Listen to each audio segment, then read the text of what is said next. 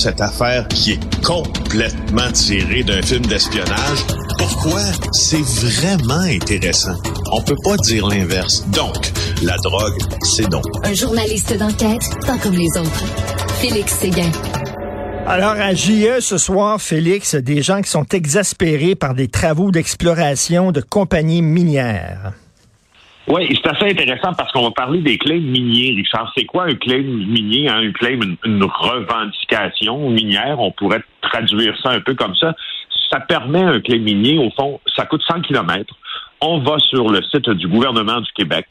Pour un demi-kilomètre carré de territoire, 100 dollars, on achète le droit d'explorer le sol pendant deux ans. Le détenteur de sa fameux claim minier-là doit réaliser des travaux d'exploration. Euh, et ce que ça lui prend, c'est à toute vraisemblance, Richard, rien comme autorisation, sauf une d'un propriétaire d'un terrain, et tu peux aller explorer le, territoire autour. Si bien que on, a, quand on a commencé à penser à cette idée-là, à JE, nous, ce qu'on croyait faire, puis ce qu'on va faire d'ailleurs, c'est de se poser la question, est-ce que vous êtes vraiment propriétaire du sous-sol de votre maison? De toute façon, la réponse pour tout le Québec, c'est non. On n'est pas propriétaire du sous-sol.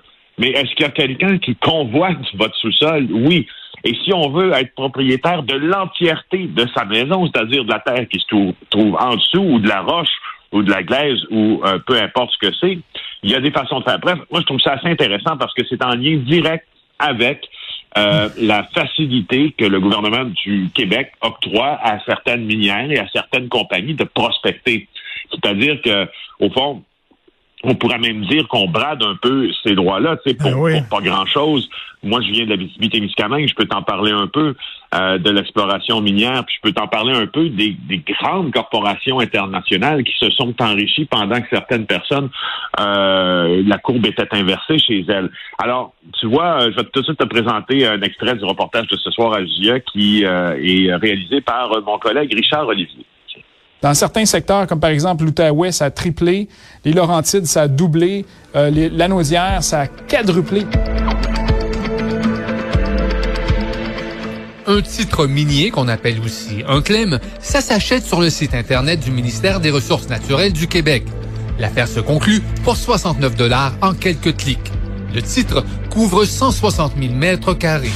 Exemple, j'ai pu très facilement faire une demande pour un claim qui couvre ma propriété et celle des voisins. On ne sait jamais. Alors voilà, c'est fait. On a la transaction. C'est vérifié par Québec. 68 et 75 précisément. Et actuellement, euh, quelqu'un qui a un claim peut faire des travaux de forage minier, peut faire des travaux de décapage, peut faire du déboisement. Tu n'as pas besoin de permis pour du forage. Tu n'as pas besoin de permis pour du décapage. N'y a pas besoin d'informer, consulter les municipalités. Oui, tu as besoin d'un permis du ministère des Forêts pour du déboisement. Écoute, c'est incroyable. Tu sais, t'achètes un terrain, euh, Félix. Tu penses que le terrain est à toi, mais sauf que, si je comprends bien, tu es propriétaire de la surface du terrain, mais pas ben du sous-sol. C'est-à-dire que là, une entreprise minière peut arriver sur ton terrain à toi et faire des travaux dans le sous-sol et tu peux rien dire. C'est ça? Et tu peux rien dire à moins que tu sois bright comme Richard Olivier, notre journaliste, qui dit je vais arrêter moi euh, là, puis euh, je vais euh, acheter le sous-sol euh, de ma maison. Alors ça c'est ce qu'il a fait. et tu vois, il, se base aussi sur les l'histoire de François Hayes, qui est un résident de Duhamel en Outaouais. Lui, euh, il, est, il vit dans le chalet en bois rond qui a été construit au lac Doré. C'est un endroit que je connais d'ailleurs euh, en 1930 au bord du lac. Et euh, tout d'un coup, il a commencé à entendre un bruit, dit-il, un peu de tondeuse. et là, dans les semaines qui suivent, il découvre que c'est une génératrice il découvre que l'entreprise Lomico Metal en Colombie-Britannique vient euh, y forer pour y trouver du graphite essentiel à la production de batteries électriques. Et, euh, et là, tout le monde se parle un peu. Et euh, tu vois, en Outaouais, au lac Visseroy, les résidents, ce qu'ils ont dit, c'est parfait. On achète tous les claims entourant notre lac, on va protéger notre secteur. Alors, tu sais, c'est ça. Ce sera ce soir la, la, la, la, l'opposition, la différence entre laisser aller les minières, puis protéger son secteur, puis aussi constater à quel point on leur donne parfois carte blanche. Et vraiment un sujet super intéressant.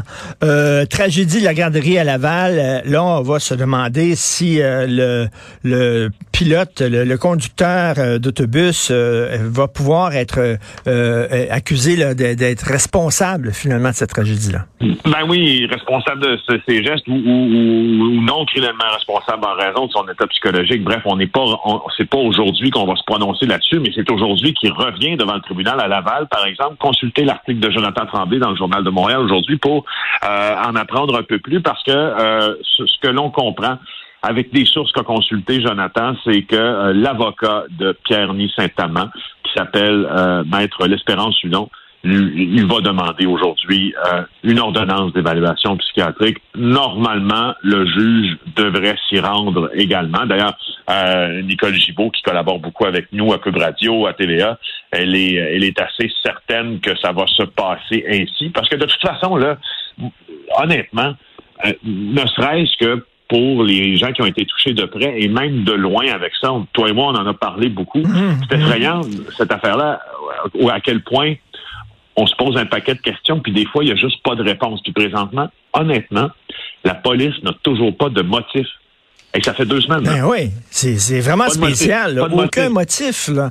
Euh, parce qu'on le rappelle, hein, il y a... Ça fait, pas une, semaine, ça, fait, ça fait deux, ouais, une semaine. Je me suis trompé dans mon, ma, ligne de temps. Ça fait une semaine. Mais quand même, ça, ça veut dire pas, pas de confession, ça veut dire pas d'aveu, ça veut dire rien comme preuve, exemple, dans un dans du, des recherches informatiques avec des mandats de perquisition, des équipements de l'accusé qui permettent, c'est spécial. Mais, mais, mais, Félix, là à lanterne, ça fait une semaine, comme tu le dis, dire, il a été interrogé par des policiers. À un moment donné, il a dit quelque chose.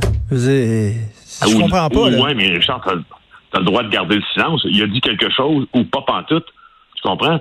Euh, honnêtement, si j'avais à supputer, parce que moi, les vidéos d'interrogatoire, j'en ai regardé, comprends-tu, hmm. énormément, principalement des gens qui sont liés au crime organisé. Tu me diras, c'est un pas mal différent d'un chauffeur d'autobus qui décide de commettre ces gestes. Euh, mais quoi qu'il en soit, euh, normalement, les gens qui comprennent qu'ils sont accusés, peut-être hein, comprend-il, vu qu'il a été accusé, c'est qu'il était, il était apte à comprendre qu'il était accusé. Normalement, les gens vont se taire normalement, les gens vont se taire, ils ne feront aucune déclaration. Puis en plus, euh, il a maintenant retenu les services d'un avocat. Puis la première chose que son avocat euh, dira, c'est que tu, ne, tu n'offres pas de déclaration euh, aux policiers parce que ces déclarations-là pourraient venir te piéger par la suite. Alors, ça se peut qu'il n'ait pas prononcé un mot encore aux hmm. enquêteurs qui ont tenté de l'interroger. C'est possible. Je sais pas si c'est le cas, mais c'est très possible. Puis que les policiers n'aient pas de motif, ça me dit que c'est, que c'est sûrement une des, des possibilités. Voilà. Écoute, euh, tu sais, la plaidoirie, là, euh, problème de santé mentale, à un moment donné, n'importe qui qui a tué pourrait plaider ça quasiment, parce qu'effectivement, tuer quelqu'un, t'as pas toute ta tête, là, on pourrait plaider ça. Ben non. Ben oui, mais ça, en même temps, c'est la, fameuse bataille d'experts qui avait ben été oui. au procès du cardiologue euh, Guy Turcotte.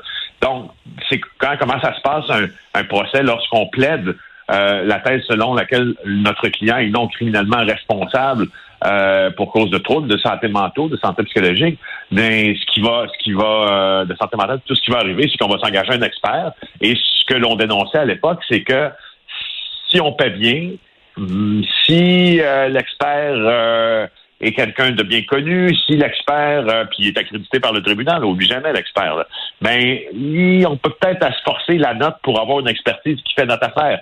La couronne, ben elle doit avoir une expertise également. Puis elle aussi, elle doit avoir une expertise qui, entre guillemets, fait son affaire, même si elle travaille avec des gens, des professionnels de la santé qui, eux, doivent dire la vérité. Tu te rends compte que quand tu es rendu au tribunal, des fois, c'est pas tout à fait la tout À fait, tout à fait. Merci. on a invalidé le jugement. Merci. Bon week-end, Félix. Euh, on se reparle le midi. Bye.